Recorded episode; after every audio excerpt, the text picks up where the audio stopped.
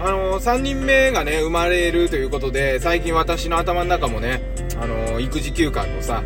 申請も出して、えー、赤ちゃんが生まれるっていうことで結構こうあのー、頭の中埋まってきたんですけどね。でそんな中昨日ちょっと E テレ見てて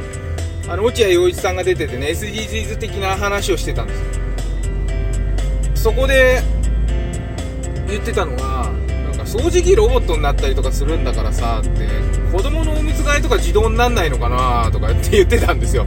ああなるほどと思って。なんかやっぱりどうしても母数っていうかビジネスがねどうもこう先行しててお金稼ぎですよね。簡単に言うと、まあ、どうも先行しててあのそういう大変なところっていうか本質的に時間を作るためにテクノロジーを費やした方がいいところにテクノロジーが回ってきてないじゃないかなというふうに思うんですでねあのちょっと違う話だけど例えば日本って電車電車の何、えー、て言うんだろう便利さがすごいいいじゃないですか世界的に見ても、えーと、と1人の人が電車に乗る回数っていうのが多い国らしいんですね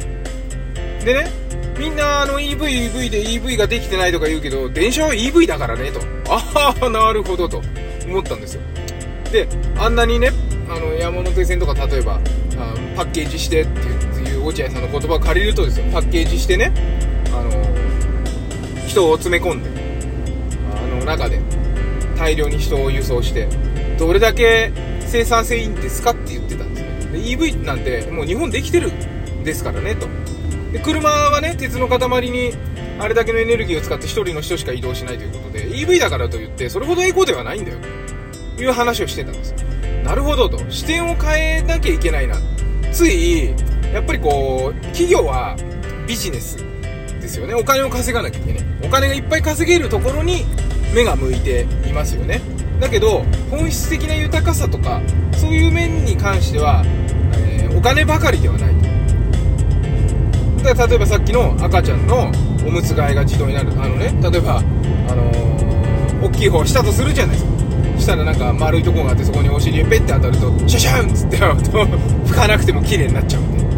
な。んかそういうのあったらいいよねって言ってたんですよね。なんか落合さんも子供が0歳の子もいるみたいなんで。3人のかな、うん、確かにそういう風に考えていかないとあのー、世の中良くなんない。あの資本主義のお金稼ぎゲームの中に埋もれて個人が生きることになってしまう。でもこれからはやっぱりどんどんどんどんテクノロジー進化させてうんと人一人の、えー、お金持ちのためにねみんなが働くんではなくてですねなんかそういった感じでシェア経済じゃないけどそういう風な方向にね少しずつ少しずつ向かっていくのかなと。早く向かっていけばいいなと思うんですよね。なんか人の幸せって別に必ずしもお金ばっかりではないしそういった感じでこういろんな普段やってる何気ないことが自動化とか、簡略化というか簡素化できるようにテクノロジーが進化していくことを我々は本質的に求めているのかなと。そういうところを、しっかりね考えて求めていくことによって企業もそういうところに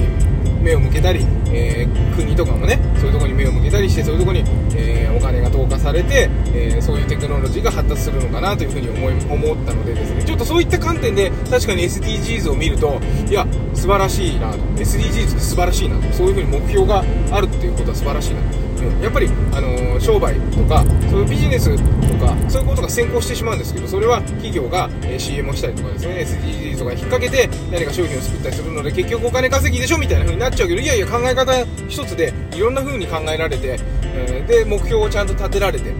えやると。持続可能性を考えていく。すごくいいなと思いましたのでぜひちょっと考えるきっかけになったら嬉しいです。はいということで今日も一日健やかにお過ごしください。バム君子育てパパのトークトークエッセイでした。バイバイ。